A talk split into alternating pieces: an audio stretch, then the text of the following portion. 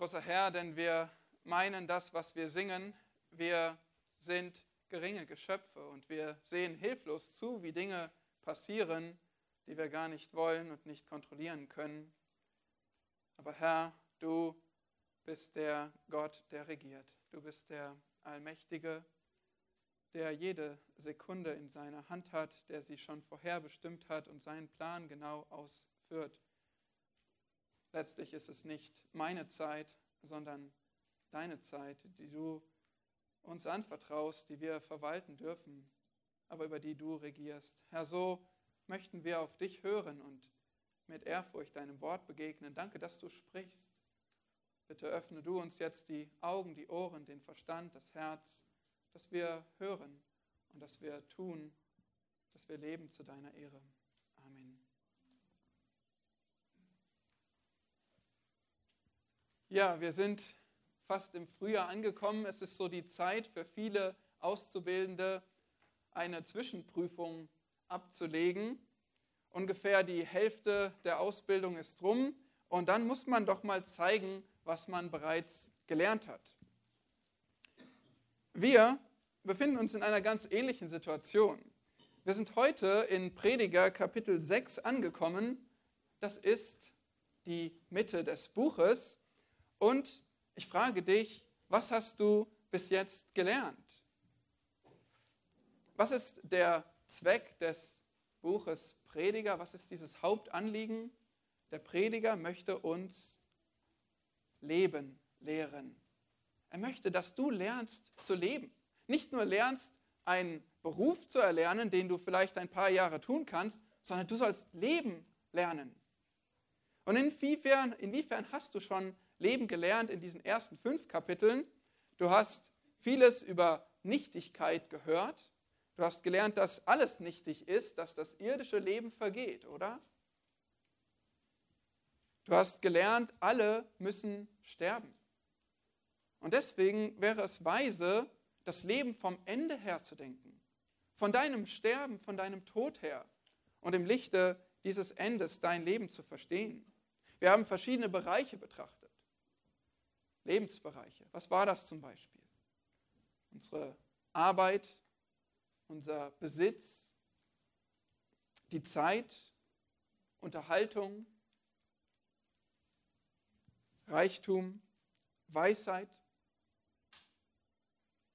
Und die Quizfrage, was von all diesen Bereichen bringt dir Erfüllung in deinem Leben? Welcher Teil des Lebens ist es, der dich wirklich glücklich macht, zufrieden macht? Die Antwort ist nichts. Wir haben es immer wieder gesehen, es gibt so viel Gutes, aber, aber nichts, was mich wirklich erfüllt. Alles bleibt doch irgendwo nichtig. Und wir haben gesehen, dass die Welt schrecklich ungerecht ist, dass es deshalb Unterdrückung und Leid in der Welt gibt. Auch das haben wir bis zur Zwischenprüfung gelernt. Aber wir sahen auch immer ein paar, ein paar Lichtblicke. Wir haben gesehen, dass Gott regiert, oder? Wir haben gesehen, dass Gott das alles mitbekommt, dass er zu fürchten ist. Das ist nicht nur das, was der Prediger am Ende als große Schlussfolgerung präsentiert, sondern er sagt, Blicke auf Gott, fürchte ihn, höre auf seine Weisheit, richte dich nach seinen Geboten aus und lebe im Bewusstsein der Ewigkeit. Das zieht sich wie ein roter Faden durch das Buch. Es ist die Lampe für deinen dunklen Weg in einer nichtigen Welt. Fürchte Gott. Nun, von all diesen Dingen, was hast du schon begonnen anzuwenden? Wenn wir eine Zwischenprüfung ablegen sollen, wie weit sind wir? Was hat, was hat sich wirklich schon festgesetzt? Hast du schon Dinge angewendet in deinem Leben oder hörst du nur? Dafür ist das Buch Prediger nicht gedacht. Du sollst Leben lernen. Du sollst nicht weise werden und im Kopf irgendwas wissen, sondern du sollst es umsetzen. Weise werden im Leben, es anwenden. Und so hilft uns die heutige Lektion, dieses Thema zur Halbzeit, ähm, weil es die ganzen Themen gewissermaßen aufgreift und mit einem wichtigen Fazit abrundet. Heute wollen wir sehen, wie du in einer nichtigen Welt zufrieden lebst. Wie kannst du in dieser nichtigen Welt zufrieden leben? Dazu hören wir auf Prediger Kapitel 6. Prediger 6. Es gibt ein Übel, das ich gesehen habe unter der Sonne, und schwer lastet es auf den Menschen. Wenn Gott einem Menschen Reichtum, Schätze und Ehre gibt, sodass ihm gar nichts fehlt, wonach seine Seele begehrt, wenn ihm Gott aber nicht gestattet, davon zu genießen, sondern ein Fremder bekommt es zu genießen, so ist das nichtig und ein schweres Leid. Wenn ein Mann hundert Kinder zeugte und viele Jahre lebte, so groß auch die Zahl seiner Lebenstage würde, wenn seine Seele nicht gesättigt wird von dem Guten und ihm kein Begräbnis zuteil wird, so sage ich, eine Fehlgeburt ist besser als er. Denn sie kam in Nichtigkeit und ging im Dunkel dahin, und ihr Name ist im Dunkel geblieben. Auch hat sie die Sonne nie gesehen noch gekannt. Sie hat mehr Ruhe als jener. Und wenn er auch 2000 Jahre lebte und dabei nichts Gutes sähe, geht denn nicht alles dahin an denselben Ort? Alle Arbeit des Menschen ist für seinen Mund, die Seele aber wird nicht gesättigt. Denn was hat der Weise vor dem Toren voraus? Was der Demütige, der weiß, wie man vor den Lebenden wandeln soll? Besser das, was wir mit den Augen anschauen, als das, wonach die Seele umherschweift. Auch das ist nichtig und haschen nach Wind. Was immer entstanden ist, längst wurde es mit Namen genannt. Und es ist bekannt, was ein Mensch ist. Er kann nicht rechten mit dem, der mächtiger ist als er. Denn wenn er auch viele Worte macht, so sind sie doch ganz nichtig. Was hat der Mensch davon? Denn wer weiß, was für den Menschen gut ist im Leben während der gezählten Tage seines nichtigen Lebens, die er wie ein Schatten verbringt? Wer will dem Menschen sagen, was nach ihm sein wird unter der Sonne?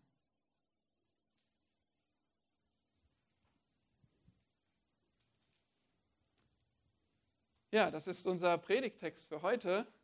Und wenn es dir so geht, dass du ein paar Fragezeichen auf der Stirn hast nach so einem Text, dann geht es dir wie mir, aber wir wollen gemeinsam versuchen zu entdecken und zu verstehen, was uns Gott hier sagt und was es für unser Leben auch bedeutet. Welches Wort finden wir denn besonders häufig hier im Text? Was ist dir aufgefallen?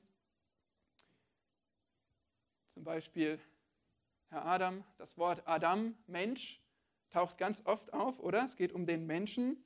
Ja? Und äh, dann gibt es noch so ein ähnliches Wort, das Wort Seele.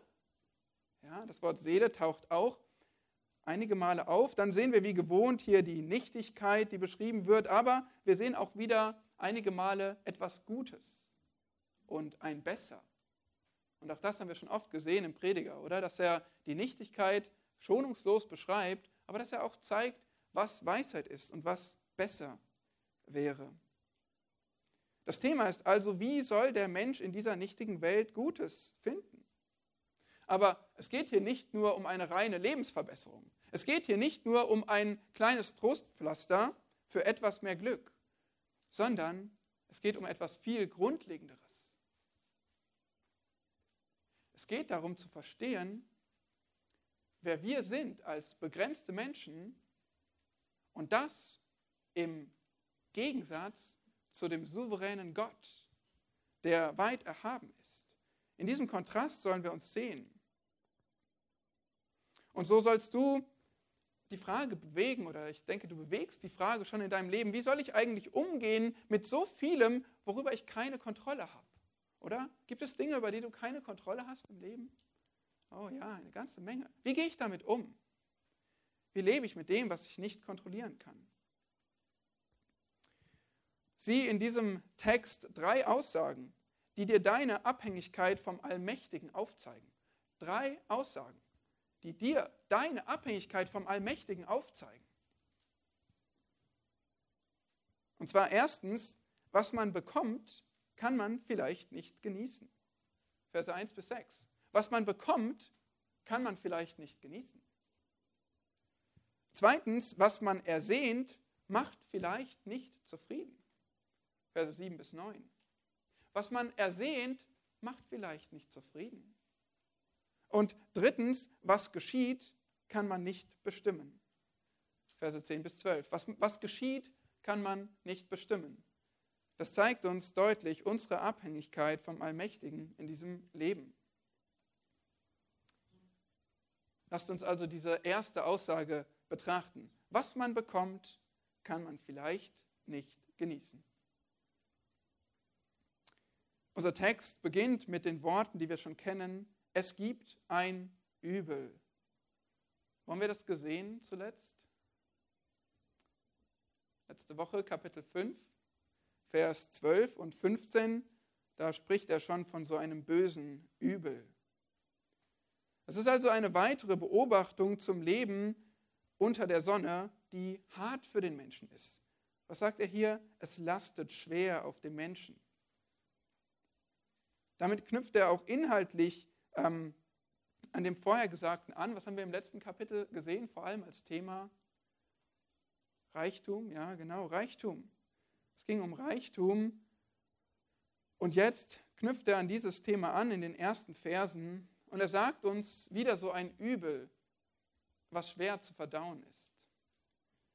Klingt nicht besonders gut, aber es soll dir Leben helfen. Er nennt nun in Versen 2 bis 6 drei Szenarien, also drei Situationen, wo jemand etwas Gutes hat, aber es doch nicht genießen kann. Du siehst hier dreimal eine Situation, immer wieder eingeleitet mit wenn in Vers 2, Vers 3, Vers 6. Immer wieder wird etwas Gutes beschrieben, was jemand nicht genießen kann. Es, man hat sogar traditionell ähm, drei Bereiche des Lebens ausgemacht als die, die wirklich ein glückliches Leben ausmachen. Und das waren Reichtum, Kinder und ein langes Leben. Und genau diese drei Bereiche greift er hier auf. Und er sagt, eigentlich, wenn du das hättest, wenn du Reichtum hast, wenn du Kinder hast, ein langes Leben, dann musst du glücklich sein. Das ist doch alles, was du dir wünschen kannst. Aber umso größer muss die Enttäuschung sein, wenn du alle diese Dinge hast, aber sie machen dich nicht glücklich. Du kannst sie nicht genießen. Und das sind quasi drei Tragödien, die er uns hier vorstellt. Drei Tragödien, wenn er sagt, erstens, das, hier ist Reichtum, aber ohne Genuss. Und dann sagt er Familie, aber ohne Gunst. Und dann spricht er von Langlebigkeit, aber ohne Gutes. Lass uns diese Szenarien uns anschauen, diese Situation. Das erst, die erste Situation, Vers 2, Reichtum ohne Genuss. Hier heißt es, wenn, wenn Gott einem Menschen Reichtum, Schätze und Ehre gibt, sodass ihm gar nichts fehlt, wonach seine Seele begehrt. Ja, wenn Gott das einem Menschen gibt, dann muss das doch ein sehr gesegneter Mensch sein, oder? Diese drei Worte, Reichtum, Schätze und Ehre, finden wir noch einmal im Alten Testament zusammen. Bei einem einzigen Menschen. Ist eine Idee, wer das sein könnte? Im Alten Testament? Wer war nochmal der Autor von Prediger? Salomo. Genau Salomo. Der hat das genossen. 2. Chronik 1, Vers 11 beschreibt das. Er war so jemand. Er war so ein gesegneter Mann. Aber es geht ihm hier nicht nur um sich, sondern er spricht allgemein von einem Menschen. Er sagt, angenommen, ein Mensch hätte Reichtum, Schätze, Ehre.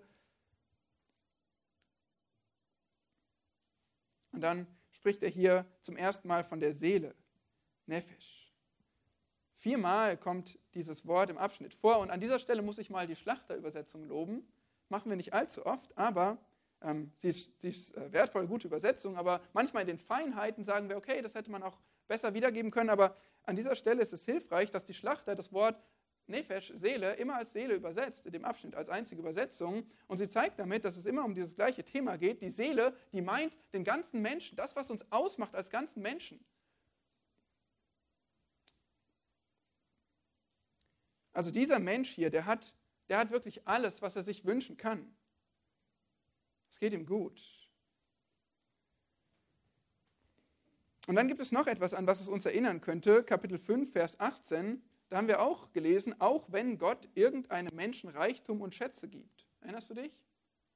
Das ist ein, eine gute Sache gewesen. Wir haben letztes Mal das betrachtet, wie gut, wenn Gott einen Mensch beschenkt, ihn reich segnet. Aber dann gibt es hier einen Unterschied. Es ist eigentlich die gleiche Situation. Gott beschenkt einen Menschen, aber in Vers 18 kann dieser Mensch genießen. Und hier bei uns, Vers 2, gestattet Gott nicht davon zu genießen.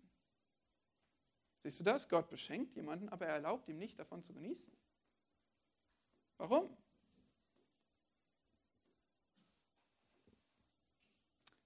Sagt der Text nicht.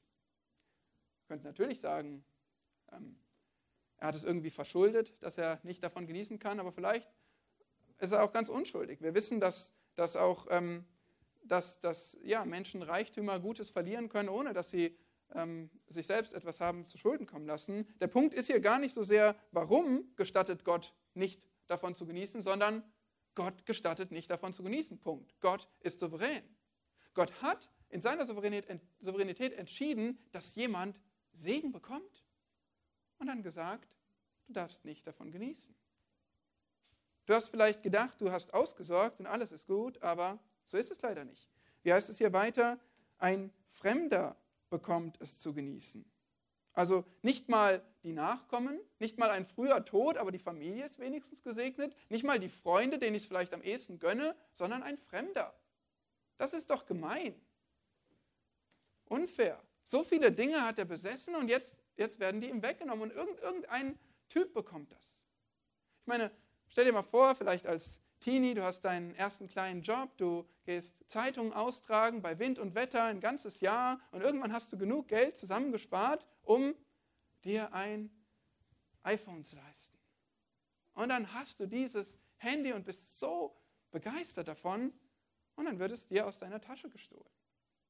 Du weißt nicht wer, es ist plötzlich weg. Du hast ein Jahr dafür gearbeitet. Ist das nicht gemein? Oder vielleicht bist du ein Papa, der 40 Jahre arbeitet, um irgendwie ein Eigenheim äh, zu, zu bauen und abzuzahlen und deiner Familie ein schönes Zuhause zu ermöglichen. Und dann kommt plötzlich, keiner hat es erwartet, ein Krieg auf und du musst fliehen. Deine Familie muss fliehen. Und dieses Haus wird vielleicht zerstört oder irgendjemand anderes wohnt da drin. Und du kriegst es nicht zurück, wenn du überhaupt dein Leben behältst.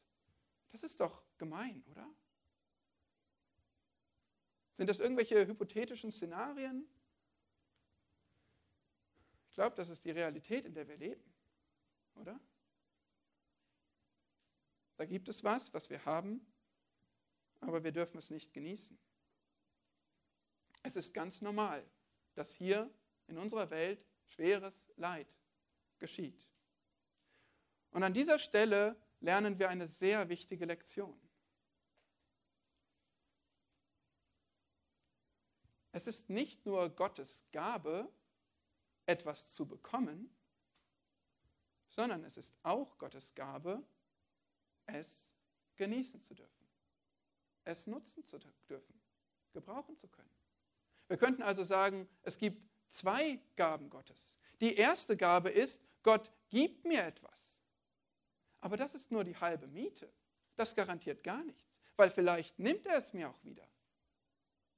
Und es ist erst die zweite Gabe, wenn du das auch noch genießen darfst.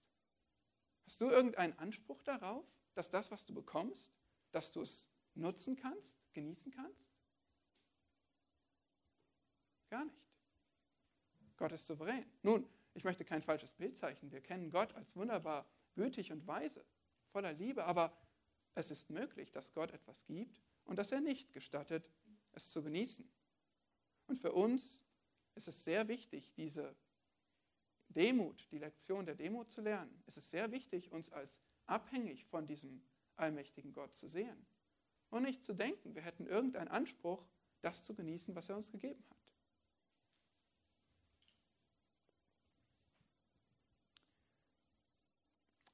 Das zweite Szenario hier in Versen 3 bis 5 ist Familie ohne Gunst. Da heißt es in Vers 3, wenn ein Mann 100 Kinder zeugte und viele Jahre lebte. Ja, und das, sagst du, kann nur Salomo geschrieben haben. 100 Kinder, verrückt. Ja, es ist auch eher als Übertreibung gedacht, aber ähm, wer 1000 Frauen hatte, da ist es nicht mehr so verrückt. Sein Sohn Rehabeam, sogar nach ihm, hatte 28 Söhne und 60 Töchter, sagt die Bibel. Also der kam schon ganz nah ran an die 100. Auch Gideon hatte 70 Söhne. Ähm, kein, keine ähm, undenkbare Situation. Und damals waren Kinder natürlich sehr, sehr wichtig. In unserer Gesellschaft heute, ja, es gibt Dinge, da brauchen wir am besten gar nicht von sprechen, aber Menschen wirklich, die sich auch ähm, entscheiden dafür, Kinder nur als unnötige Konsumenten auf diesem Planeten zu sehen, sich schon früh in ihrem Leben, in ihrer ja, jungen Erwachsenenjahren dazu entscheiden, niemals Kinder kriegen zu wollen, das ist, das ist ein kaputtes Denken, wenn wir das vergleichen mit der Schrift, wie, wie Gott Kinder als Segen, als Gabe beschreibt. Und Kinderlosigkeit wurde damals in der Gesellschaft viel mehr als Schande angesehen. Also waren 100 Kinder Ausdruck größten Familiensegens. Und ich denke, das können wir schon nachvollziehen, auch wenn unsere Gesellschaft ein bisschen anders tickt, aber Familie, und von Familie erhoffen sich viele Menschen Zufriedenheit. Nun klappt aber auch das nicht so ganz, denn wir sehen, der hat zwar ein langes Leben, viele Kinder, aber seine Seele wird nicht gesättigt von dem Guten. Es ist also wieder jemand, der eigentlich Gutes hat, der hat, was er sich erträumt, aber er kann sich nicht daran erfreuen. Und wir fragen uns vielleicht wieder, warum? Nun, so ganz explizit steht das auch hier nicht da, aber vermutlich erlebte dieser Mensch seine Familie nicht als Quelle von Harmonie und Halt, wie er es sich erhofft hat, sondern eher als Quelle von Sorgen, von Konflikten, Tränen. Leider ist auch das nicht selten in Familien, dass es nicht so wirklich für das Glück reicht, was wir uns wünschen. Und wir sehen das bei diesem Menschen daran, dass ihm kein Begräbnis zuteil wird. Er wurde nicht begraben. Und das war, das war oder nicht so, wie es sich gehörte. Damals war es schon sehr wichtig, ein ordentliches Begräbnis zu bekommen. Das war die Verantwortung der Lebenden für die Toten. Das war eine Ehrerweisung und wenn man nicht begruben wurde, äh, begraben wurde, dann ähm, äh, war das gleichbedeutend mit Schande. Sehen zum Beispiel ähm, den König Joachim in Jeremia 22, der hat so eine Schande erlebt oder nicht mehr erlebt, aber ihr wisst schon, was ich meine. Und wir haben das vielleicht auch schon mal gehört, dass Familien tief zerrüttet waren und dass tatsächlich jemand gestorben ist und die Familie oder die Angehörigen haben dem keine Träne nachgeweint, weil es so tiefe Gräben gab, so viel Hass untereinander, so viel Enttäuschung voneinander vielleicht. Und so eine Situation sehen wir auch hier. Der hat also eine riesige Familie, aber es bringt ihm nichts. Und dann kommt hier der Hammer. Eine Fehlgeburt ist glücklicher als er. Und du sagst, Moment, habe ich das richtig gelesen? Steht das wirklich in der Bibel? Ja, steht da. Warum steht das wohl da? Mindestens, dass du es bemerkst und nachdenkst. Prediger, der Prediger möchte uns zum Nachdenken auffordern. Er möchte, dass du nicht einfach schnell drüber wegliest, sondern dass du die Lektion mitkriegst, die er dir beibringen möchte. Und er wählt öfter mal drastische Worte oder Vergleiche. Was kennzeichnet eine Fehlgeburt? Vers 4, sie kam in Nichtigkeit, ihre Geburt war umsonst, sinnlos. Warum? Der Mensch, eigentlich war es ein Mensch, der leben kann und leben sollte, aber dieser Mensch hat nie gelebt. Es könnte wörtlich gemeint sein hier mit dem ähm, der, der Name oder sie ging im Dunkel dahin. In Vers 5 sehen wir, sie hat die Sonne nie gesehen. Na klar, sie wurde nie ein lebender Mensch, hat nie das Leben erleben dürfen, die Augen nie geöffnet. Aber wahrscheinlich verstehen wir das Dunkel oder die Finsternis hier in Vers 4 noch besser als, als Metapher, als ein Bild. So wird nämlich Dunkel, Finsternis meistens im Prediger und überhaupt in der Schrift verwendet in, ähm, als äh, in der Weisheitsliteratur. Es geht hier also gar nicht so sehr um Dunkelheit, dass man nichts sehen kann, sondern vielmehr um das sprichwörtliche Dunkel des Leids, der Trauer. Ja, klar, sie, sie war einfach nur begleitet von Trauer der Mensch, der eigentlich hätte leben sollen, den wir erwartet haben, auf den wir uns gefreut haben, der durfte nicht leben. So heißt es ebenso in Vers 4, ihr Name ist im Dunkel geblieben. Mit dem Namen verbinden ja, die Menschen oder im Hebräischen vor allem eine Persönlichkeit, nicht nur Buchstaben, eine Persönlichkeit. Und wir kennen das auch. Wenn ich Peter oder Simone sage, dann habt ihr alle ein, ein Bild, einen Menschen vor Augen. Es ist mehr als Buchstaben. Es ist eine Person.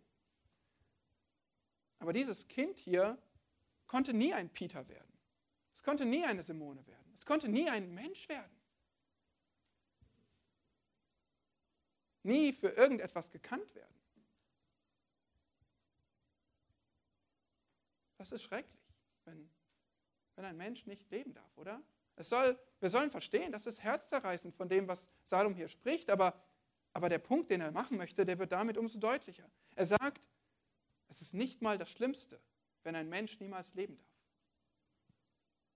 Denn diese Situation ist glücklicher oder besser, besser, wie wir es oft im Prediger übersetzt bekommen, besser, besser als der Kinderreiche, besser als der Mensch, der so lange gelebt hat, dass er 100 Kinder gezeugt hat. Besser noch ist es, niemals gelebt zu haben. Warum? Wenn dieser Mensch nicht begraben wurde, nicht ein glückliches Leben mit seiner Familie erlebt hat, dann hat er überhaupt nichts voraus. Eigentlich kann eine Fehlgeburt keinen Vorteil gegenüber irgendeinem Menschen haben, würden wir sagen. Und doch sagt er, sie hat einen Vorteil, weil sie hat niemals Leid erleben müssen. Sie hat niemals diese bittere Enttäuschung erleben müssen, die dieser Mensch erlebt hat, der sich eigentlich auf seine große Familie gefreut hat und sie nicht als einen Segen erlebt hat. Diese bittere Enttäuschung wahrscheinlich über Jahre, über Jahrzehnte hat die Fehlgeburt nicht erlebt. Wir haben das schon so ähnlich in Kapitel 4, Vers 3 gesehen. Besser als beide ist der daran, der noch nicht geboren ist. Warum? Weil er das böse Treiben, das unter der Sonne geschieht, gar nicht gesehen hat. Wir haben in der Schriftlesung von Hiob gelesen. Ein Mann, der, der sich auch gewünscht hat, nie geboren zu sein, weil er so schweres Leid erlebt hat. Und der Punkt ist also ganz einfach hier. Eine Fehlgeburt ist eine riesige Tragödie. Aber ein Fehlleben ist die noch größere Tragödie. Besser eine gescheiterte Geburt als ein gescheitertes Leben, sagt der Prediger. Und so beendet er diesen Punkt in, am Ende von Vers 5 mit ihr ist wohler als jenem oder besser wörtlich, sie hat mehr Ruhe als jener. Er möchte also noch bestimmt das Wort Ruhe betonen und sagt, diese Fehlgeburt, die hat, die hat wenig, wenigstens, sieht die das ganze Leiden des Lebens nicht. Und wir wissen auch, wenn wir ähm, weiter in der Schrift forschen und auf alles achten, dann sehen wir auch, dass Gott zeigt, dass Kinder, ähm, ja, die nie gelebt haben, nicht verantwortlich sind für ihr Leben, dass Gott sie begnadigt und ihnen ewiges Leben schenkt. Ja, dieser Mensch, der nie das Leben auf Erden genießen durfte oder erleben, erleben durfte oder musste, der hat Ruhe beim Herrn im Himmel. Also, besser nicht ein gescheitertes Leben zu erleben. Ja, und wenn wir diesem Gedanken des Predigers folgen, dann können auch wir ihm zustimmen. Wenn wir unseren Blick etwas über das Leben unter der Sonne heben und sagen, was ist eigentlich mit der Ewigkeit? Was ist eigentlich mit der ewigen Hoffnung, von der die Schrift spricht? Paulus sagte, mich verlangt danach aufzubrechen und bei dem Herrn zu sein. Lieber beim Herrn sein, lieber tot sein und beim Herrn sein, als hier leben. Aber er hat gesagt, okay, um euretwillen ähm, bleibe ich gern noch, wenn das Gottes Wille ist. Aber er hatte diese Sehnsucht nach dem Himmel. Und wenn wir so viel über Nichtigkeit und enttäuschte Wünsche sprechen, dann müssen wir darüber nachdenken, ob wir ewige Hoffnung haben. So viele Menschen sagen, hol alles aus diesem Leben raus, weil du hast nur das eine, oder?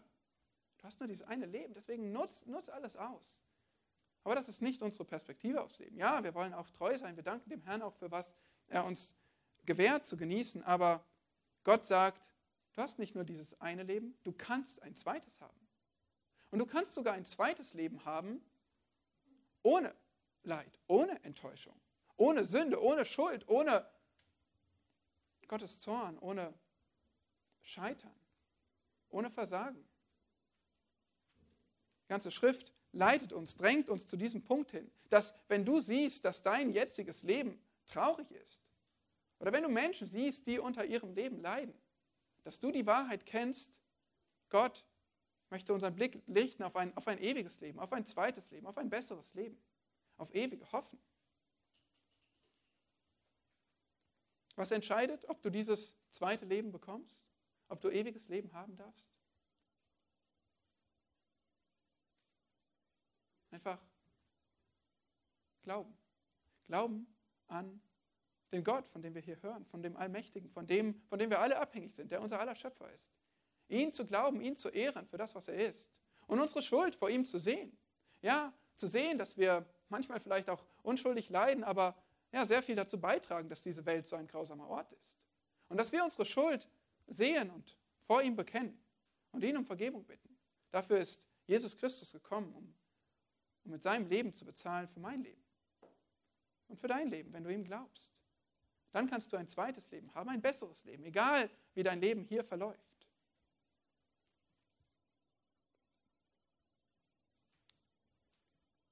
Wir müssen uns auf den Tod vorbereiten. Und dass der uns alle ereilt, das sagt der Prediger immer wieder. Vers 6 im dritten Szenario, Langlebigkeit ohne Gutes.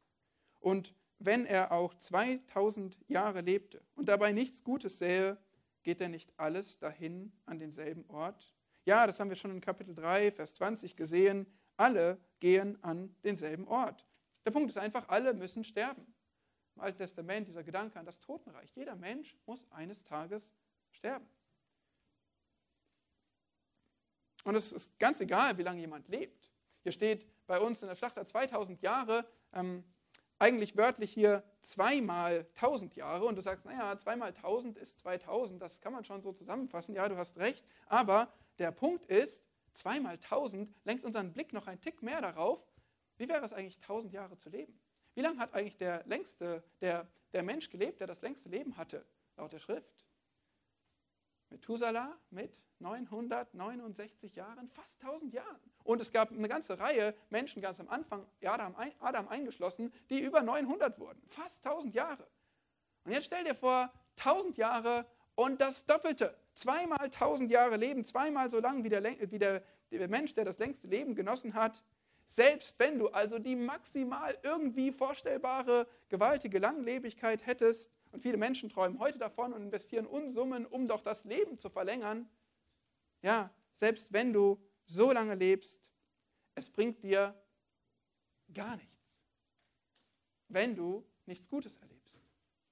Es kann sein, dass du lange lebst und das ist ja prinzipiell ein Segen, aber wenn du nichts Gutes erlebst, willst du 2000 Jahre Leid, dann vielleicht doch lieber nur 70. Wenn der Inhalt enttäuschend ist, dann hilft auch die Lebenslänge nicht. Dann wird es nur verlängerter Kummer. Und ich finde eine ja, passende Illustration dafür ist fast König Hiskia, der ein gottesfürchtiger Mann ist, von dem wir viel lernen können, aber er wurde schwer krank und eigentlich sagte Gott, du wirst an dieser Krankheit sterben. Und dann hat er gebetet und gefleht, bitte, bitte lass mich noch etwas länger leben. Und Gott in seiner Barmherzigkeit hat gesagt, ja, ich füge deinem Leben, wie viel hinzu? 15 Jahre füge ich hinzu. Und was machte Hiskia damit? Wir wissen nicht jedes Detail, aber wir sehen, dass Hiskia den Babyloniern Schätze zeigte und weiteres Gericht brachte auf seine Nachkommen, auf sein Volk. Man könnte sagen, seine Jahre brachten gar nichts. Er hat sie bekommen, aber verlängertes Leben hilft nichts, wenn wenn es doch nur Kummer bringt.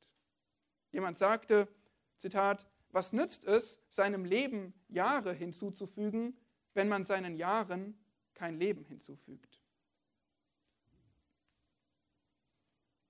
Ja, es ist nicht falsch, sich zu wünschen, leben zu dürfen, mehr Jahre zu leben. Vielleicht hast du auch schon mal in schwerer Krankheit darum gebetet oder betest für andere Menschen.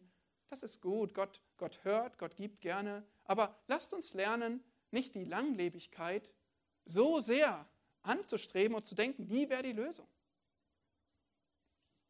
Es könnte sein, dass, dass es nur einen Einblick gibt in falsche Prioritäten, die wir haben. Dass wir denken, ein paar mehr Jahre, ein schön langes Leben, das würde uns glücklich machen. Aber ein langes Leben bringt uns gar nichts, wenn es nicht mit Gutem gefüllt ist, wenn es nicht mit Zufriedenheit gefüllt ist.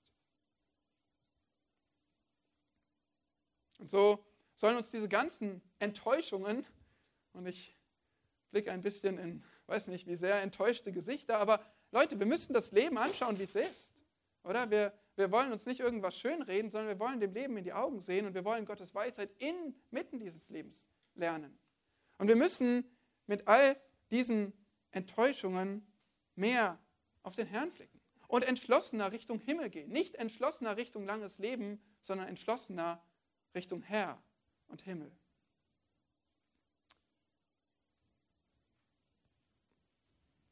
Was du bekommst, kannst du vielleicht nicht genießen.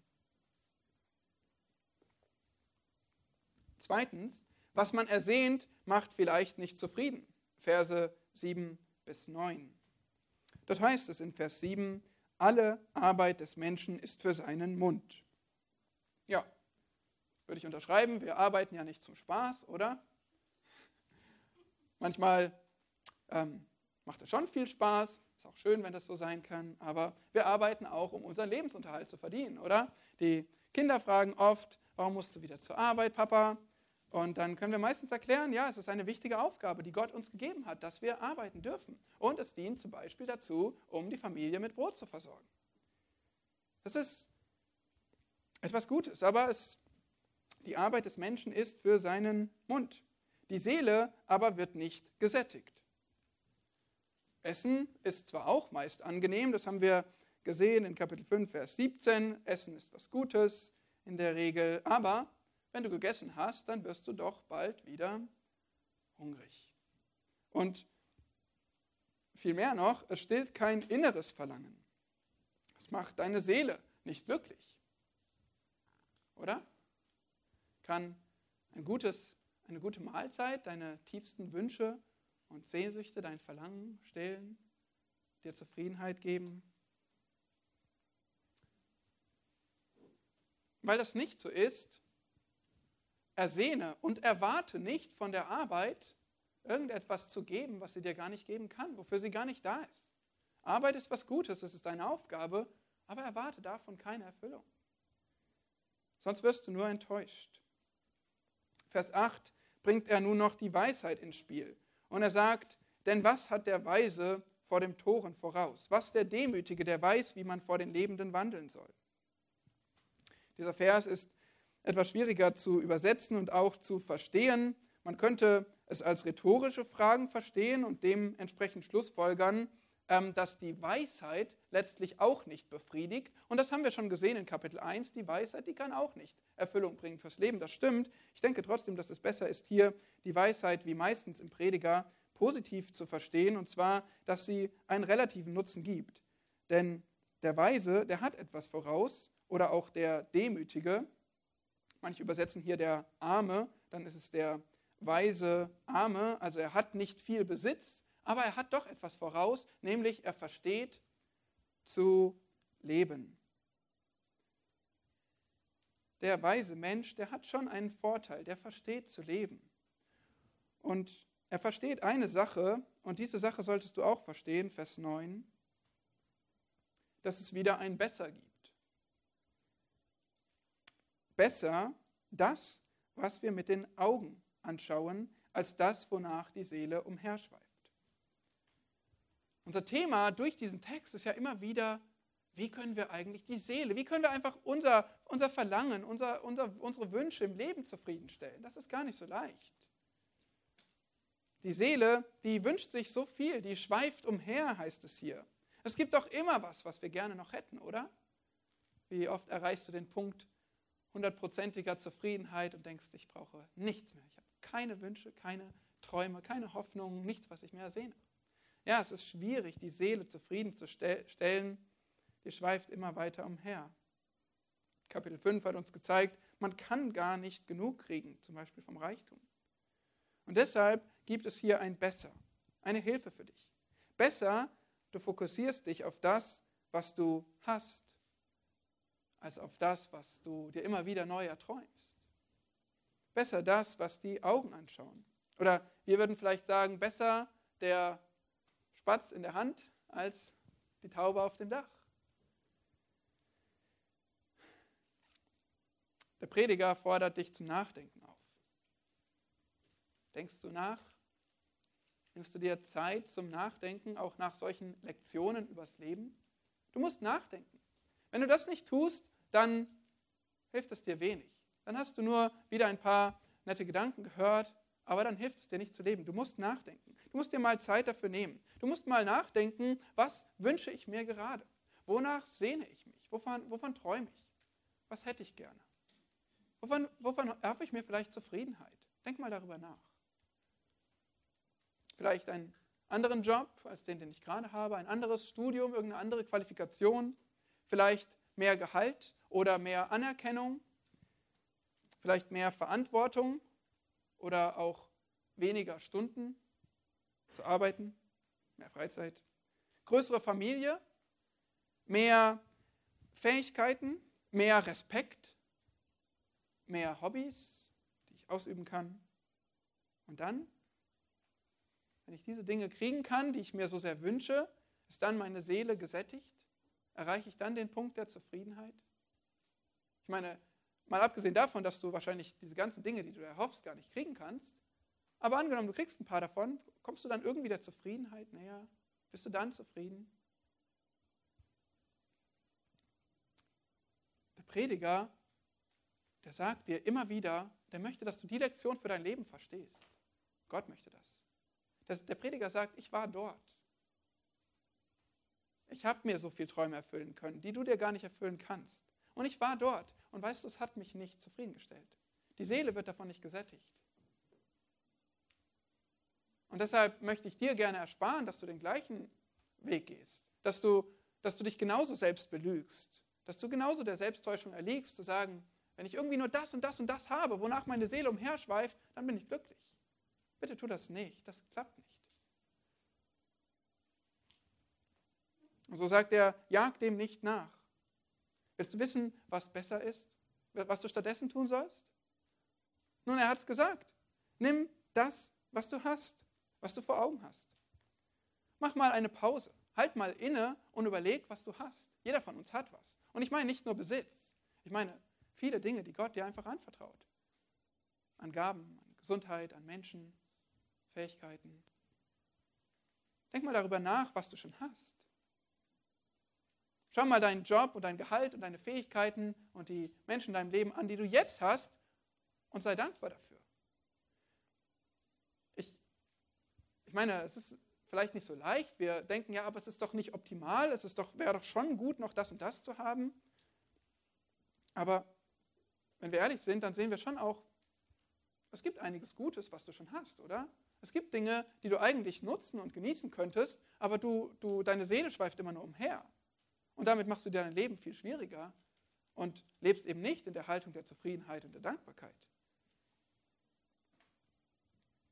Natürlich ist es etwas eine, eine Betonung hier. Ne? Wir sollen natürlich dazulernen. Es gibt auch gute Gründe für Veränderungen. Es ist auch hilfreich, wenn wir Missstände in unserem Leben beheben. Wir haben auch eine Verantwortung. Versteht mich nicht falsch. Aber wahrscheinlich brauchen wir die Betonung etwas mehr, so wie der Prediger sie uns gibt, darauf innezuhalten, uns zu überlegen, was wir haben und Zufriedenheit zu erlernen. Oder? immer wieder dieses rastlose Leben, dieses Streben nach mehr, irgendetwas anderes zu kriegen, was mir irgendwie meine, meine Wünsche erfüllen soll. Lass uns lernen, zufrieden zu sein. Und das waren zwei von drei Aussagen, die uns unsere Abhängigkeit, unsere Grenzen zeigen und, und damit ja wirklich unsere Begrenzung zeigen. Und so schließt er das in Vers 9 ab mit, auch das ist nichtig und Haschen nach Wind. Und das ist übrigens nicht nur ein Fazit von neun Versen, sondern das ist auch ein Fazit von sechs Kapiteln, hier am Ende von Vers 9. Es ist nämlich der 111. von 222 Versen im Prediger. Wir sind am Mittelpunkt angekommen bei der Zwischenprüfung und er sagt hier auch wieder Haschen nach Wind. Und das haben wir schon neunmal gesehen mittlerweile im Prediger. Haschen nach Wind. Kannst du nicht greifen, kannst nicht festhalten, macht dich nicht zufrieden. Und dieses taucht nicht mehr auf. Ab hier in Kapitel 7 werden wir sehen, er ändert ein Stück weit seinen Ton. Und so sind wir hier wirklich an einem, an, an einem Punkt angekommen, wo, wo er zurückblickt auf Kapitel und sagt, alles nichtig, haschen nach Wind. Und natürlich geht es um das irdische Leben, um unsere Grenzen, um unsere Abhängigkeit, die wir anerkennen müssen. Und mit der dritten Aussage schließt er den Gedanken einerseits ab und leitet auch etwas über schon in das, was folgt und sagt uns drittens, was geschieht, kann man nicht bestimmen. Verse 10 bis 12. Und in diesen Versen sehen wir, dass er nun wirklich viel vom Menschen spricht. Immer wieder sagt er, spricht er vom Menschen und zeigt seine Grenzen auf. Und er sagt eigentlich zwei Dinge über den Menschen. Wir sind auch Menschen. Er sagt einerseits, der Mensch kann nicht, in den Versen 10 bis 11. Und dann sagt er auch, der Mensch weiß nicht. In Vers 12 zeigt uns unsere Grenzen auf. Und dann gibt es noch etwas, was wir beobachten wollen. Schau mal in den Text, Verse 10 bis 12. Wie oft findest du hier das Wort Gott?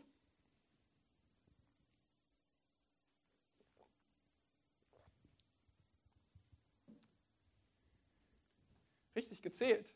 Nullmal. Wir haben sowas schon mal beobachtet, aber hier ist es ganz interessant, weil diese Verse, Gott wird nicht explizit erwähnt, aber der ganze Text, die ganze Stille, die schreit nach Gott. Implizit geht es hier um Gott. Lasst uns das anschauen. Vers 10. Was immer entstanden ist, längst wurde es mit Namen genannt. Nun, woher kommt alles, was entstanden ist? Richtig, von Gott. Gott ist der Schöpfer.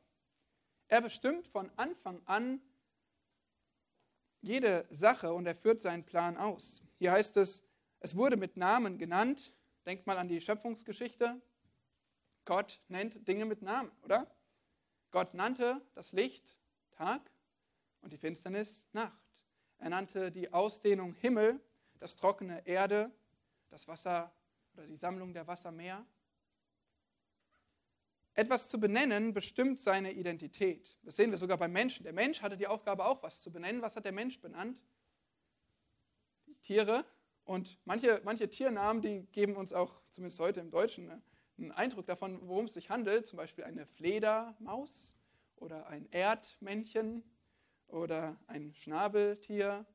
Ja, da kann man sich vorstellen, was, warum die Tiere so heißen. Aber der Mensch, der hat nur eine delegierte Autorität, zum Beispiel die Tiere zu benennen aber letztlich bestimmt alles Gott. Und deswegen heißt es hier, der Mensch kann nicht rechten mit dem, der mächtiger ist als er. Gott ist hier dieser Mächtige. Gott ist der Mächtige, der Allmächtige. Und für den Menschen heißt es, deshalb solltest du nicht mit Gott diskutieren. Deshalb solltest du nicht mit Gott rechten. Gott ist der Mächtige. Und das haben wir zum Beispiel bei Hiob sehr häufig gesehen, dass da auch selbst Hiob von Gott antworten wollte und sich erhoben hat und rechtete mit Gott. Ähm, was ist da die Vergangenheitsform? Wie auch immer. Er wollte Antworten von Gott. Und vielleicht willst du auch Antworten von Gott. Warum habe ich diese Krankheit? Warum habe ich keinen Partner? Warum habe ich so anstrengende Kinder? Nun, was wir damit sagen wollen, Gott, du machst einen Fehler. Ich weiß es besser. Ich weiß eigentlich besser, wie mein Leben gut aussehen könnte. Ich will mal mit dir diskutieren. Und dann sind wir wie ein Klumpen Ton oder vielleicht wie ein Tongefäß, was mit dem Töpfer diskutiert. Warum hast du mich so gemacht? Das ist ziemlich töricht. So müssen wir lernen, Gottes Entscheidungen anzunehmen. Ihm zu vertrauen, dass er nicht nur in Souveränität handelt, sondern auch immer in Weisheit und in Liebe. Charles Swindle sagt, Zitat, Solange ich mich gegen die Hand Gottes wehre, lerne ich nicht die Lektionen, die er mir zu erteilen versucht. Zitat Ende. Es ist dumm, wenn wir uns gegen Gott wehren, wenn wir mit ihm diskutieren wollen. Und so sagt Vers 11, denn wenn er auch viele Worte macht, so sind sie doch ganz nichtig. Was hat der Mensch davon? Die Kraft von Worten ist begrenzt. Ich meine, vielleicht denkst du auch an großartige Reden, die schon irgendwas bewirkt haben. Aber selbst dann, es sind bloße Worte. Es müssen Taten folgen. Wir können so viel reden, wenn der Tag lang ist, aber was passiert dann wirklich? Sonst sind die Worte nur sinnlos und nichtig. Und so zeigen uns Vers 10 und 11, der Mensch kann nicht. Und Vers 12 legt noch etwas obendrauf und sagt, der Mensch weiß auch nicht. Vers 12, denn wer weiß, was für den Menschen gut ist im Leben während der gezählten Tage seines nichtigen Lebens, die er wie ein Schatten verbringt. Antwort? Niemand. Ja, Moment mal, wir wissen einiges, oder? Wir wissen einiges, was gut ist. Ja, wir wissen, was gut wäre, wie wir uns ernähren sollten, wenn wir es vielleicht nicht immer machen. Wir wissen schon, was gut ist zum Schutz. Wir wissen auch, was gut ist für die Wirtschaft. Aber ist es nicht so, dass mit jeder Erkenntnis, die wir Menschen erwerben, sich auch zehn neue Fragen ergeben? Ja, so viele Erkenntnisse der Vergangenheit werden morgen schon wieder in Frage gestellt, weil der Mensch eben nicht alles weiß, was wirklich gut ist, oder? Wir sind immer noch auf der Suche. Und so bleibt der Mensch auf der Suche nach dem Guten, wie wir hier sehen, Vers 12, während seines ganzen Lebens, an jedem seiner Lebenstage, die alle gezählt sind und kurz sind wie ein Schatten. Wir wissen nicht, aber vielleicht kann uns jemand helfen. Wer will dem Menschen sagen, was nach ihm sein wird unter der Sonne? Antwort wieder. Niemand. Rhetorische Fragen, weil keiner wirklich weiß, was kommt. Deshalb hat uns Corona so überrascht. Deshalb hat uns der Krieg überrascht. Deshalb sind wir nicht vorbereitet auf Erdbeben oder Brückeneinstürze, weil wir nicht genau wissen, was passiert, wo es passiert, wann es passiert, in welchem Ausmaß es passiert. Wir Menschen, wir wissen nicht was passiert. So ist das Leben. Wir machen uns zwar Gedanken über morgen, wir geben vielleicht auch unser Bestes, aber wir, wir haben es nicht in der Hand. Du hast keine Kontrolle. Kein Mensch hat Kontrolle, wie mächtig oder reich er auch ist in dieser Welt. Und so weiß der Mensch selbst nicht, wie er leben soll und er findet auch niemand, der ihm helfen kann. Und so erreichen wir den Höhepunkt der Verzweiflung. Oder sollte ich sagen, den Tiefpunkt der Verzweiflung. Und du sagst, wie kannst du dabei noch lächeln? Ja, das kann ich nicht verbergen, weil, weil, weil Gott uns nicht, das ist nicht alles, was, was Gott uns sagen möchte mit dem, was da steht. Gott möchte, dass wir das Wort sehen, was hier nicht geschrieben steht. Das, was wir gesucht haben in diesen Versen und nicht gefunden haben. Wer weiß? Wer von uns Menschen weiß? Wer von uns Menschen will sagen? Wer von uns Menschen kann? Niemand. Und dieses, dieses Wort, was nicht dasteht, das schreit aus der Stille. Gott weiß aber. Es gibt jemanden, der weiß. Gott weiß. Gott weiß, was gut ist. Gott gibt Gebote, die von zeugen, dass er weiß, was gut ist. Gott spricht immer in Weisheit für das Leben. Gott weiß sogar, was in Zukunft geschieht. Er weiß alle Dinge. Manches hat er uns sogar offenbart in der Bibel. Vieles hat er uns nicht offenbart. Trotzdem, er weiß es. Deswegen wollen diese Verse mit all ihrer Verzweiflung eins bewirken. Sie wollen dich zu Gott treiben. Sie wollen dich zu Gott ziehen. Sie wollen, dass du nicht da stehen bleibst, dass du erkennst, dass du deine Begrenzung erkennst, dass du deine Abhängigkeit erkennst und dass du, weil du auch diesen Gott kennst, der immer wieder auch angesprochen wird im Buch Prediger und seinem ganzen Wort, dass du zu ihm rennst, weil du verstanden hast, dass du allein nicht klarkommst. Ja, du hast keine Kontrolle. Punkt. Aber Gott hat. Gott weiß um deine Nöte, er weiß um deine Sorgen, um deine Fragen, gerade die dich jetzt beschäftigen. Er weiß auch um deine Fehler, um dein Versagen. Und er möchte dir helfen. Er möchte dich liebevoll leiten an dem Punkt, wo du bist. Und alles, was du tun musst, ist deine Abhängigkeit bejahen, dazu stehen und zu dem Allmächtigen rennen.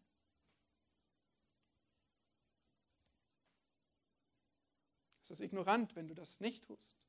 Wenn wir mit all unserer Unwissenheit und unserer Schwachheit trotzdem nicht zu Gott rennen, das wäre töricht. Das wäre wie eben durch dieses dunkle Zimmer, dunkle Haus laufen, überall, wo du dich anstößt und stolpern kannst und du hast die Lampe in der Hand, Taschenlampe, die es richtig hell machen würde, und du machst sie einfach nicht an.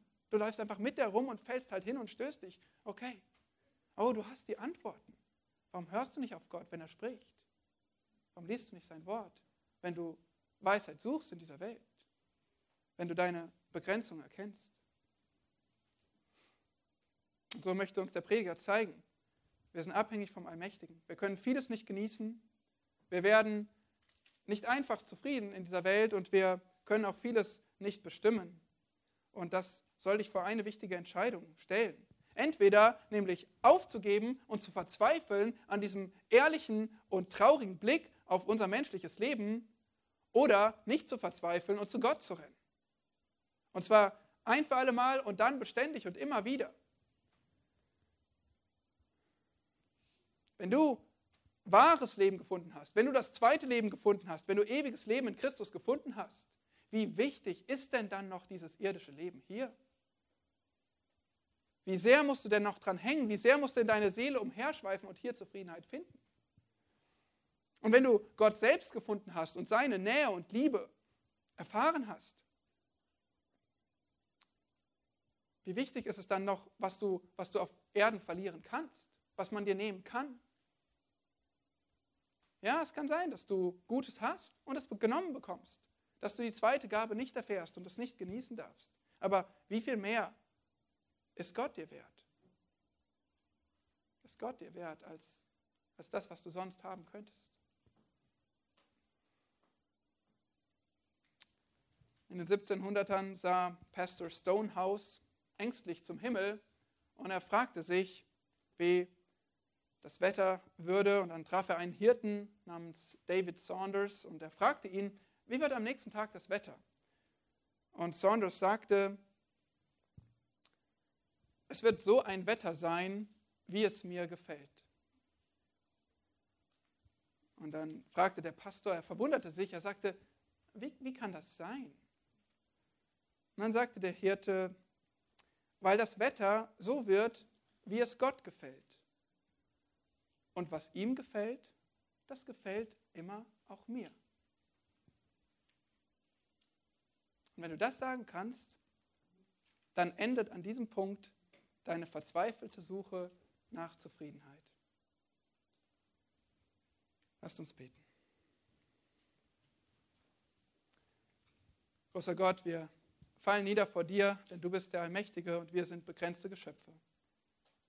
Hilf uns das von ganzem Herzen zu sehen, zu ergreifen. Und wenn irgendjemand hier nicht dein Kind ist und nicht Frieden in dir gefunden hat und noch in einem verzweifelten Leben feststeckt, Herr, bitte vergib die Schuld. Herr, schenk, dass diese Seelen zu dir kommen und sich retten lassen von deiner liebenden Gnade. Und hilf uns allen, die wir so vieles gerne hätten und so oft unzufrieden sind mit den Details unseres Lebens. Und lass uns Zufriedenheit finden in dir, weil, weil du regierst, weil du alles unter Kontrolle hast, weil du die Antworten hast und sie gibst in deinem Wort. Bitte hilf uns, das zu sehen und das von Herzen zu schätzen und zu leben mit der Einstellung, was immer dir gefällt, das gefällt auch mir. Amen.